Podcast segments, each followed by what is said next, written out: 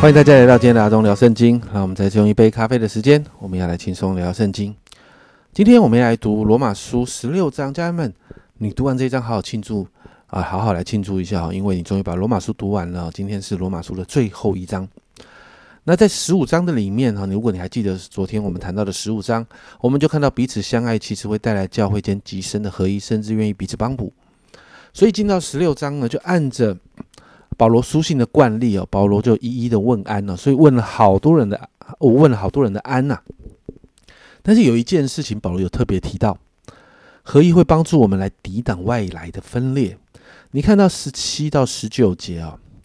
弟兄们，那些离间你们、叫你们跌倒、背乎所学之道的人，我劝你们要留意躲避他们，因为这样的人不服侍我们主基督，只服侍自己的肚腹，用花言巧语诱惑那些老实人的心。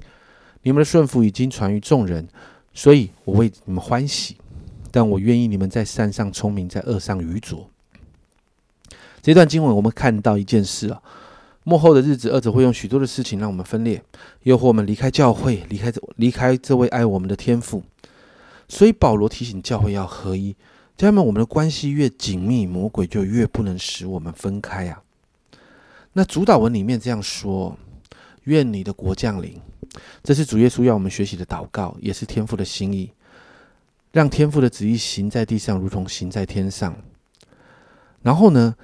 最后，呃，在在整个罗呃那个马太福音呢，在这个里头呢，呃，主导文的里面呢，马太福音的第六章十三节的后半部啊，耶稣这样的教导说：“因为国度、权柄、荣耀，全是你的，直到永远。”阿门。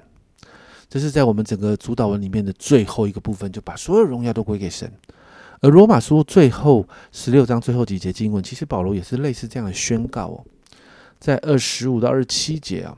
保罗这样说：“唯有神能照我所传的福音和所讲的基耶稣基督，并照永古隐藏不言的奥秘兼顾你们的心。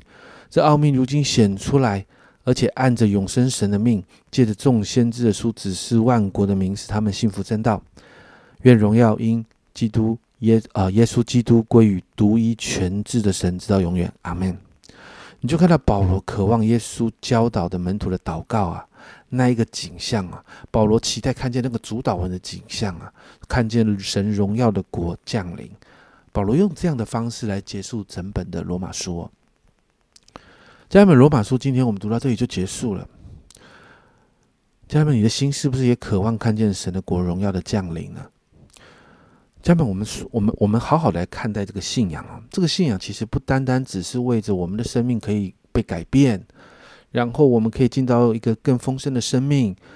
其实信仰不是只有这样而已，更深刻的是期待看见神国度的彰显，让人看见我们成为一个天国子民，我们怎么活出那个样子来。所以在这样的一个里头，传福音是必要的，圣灵所带出来的超自然能力是必要的，彼此相爱合一是必要的。所以祷告啊。我们可以看见，透过我们每一个个人，透过你所在的教会，让神的国可以透过我们彰显在世人面前。还有好多好多的人还没有看见耶稣、认识耶稣、经历耶稣。所以家人们，让我们有保罗那一颗心，愿意看见神的国降临，愿意看到许多的人可以认识这一位爱他们的主。所以在罗马书最后结束的时候，我们一起来祷告，为着我们自己来祷告，求神调整我们的心。信耶稣不是只是让我们生活改变，让我们好像得到自由，更多的是信耶稣要让人看见我们在主的自由。更多的人要来相信他。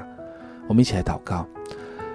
主啊，主啊，我们真是说，谢谢你拯救我们的生命，主啊，谢谢你改变我们的生命，带我们进入丰盛的生命当中，主啊，也让我们经历在基督的自由里。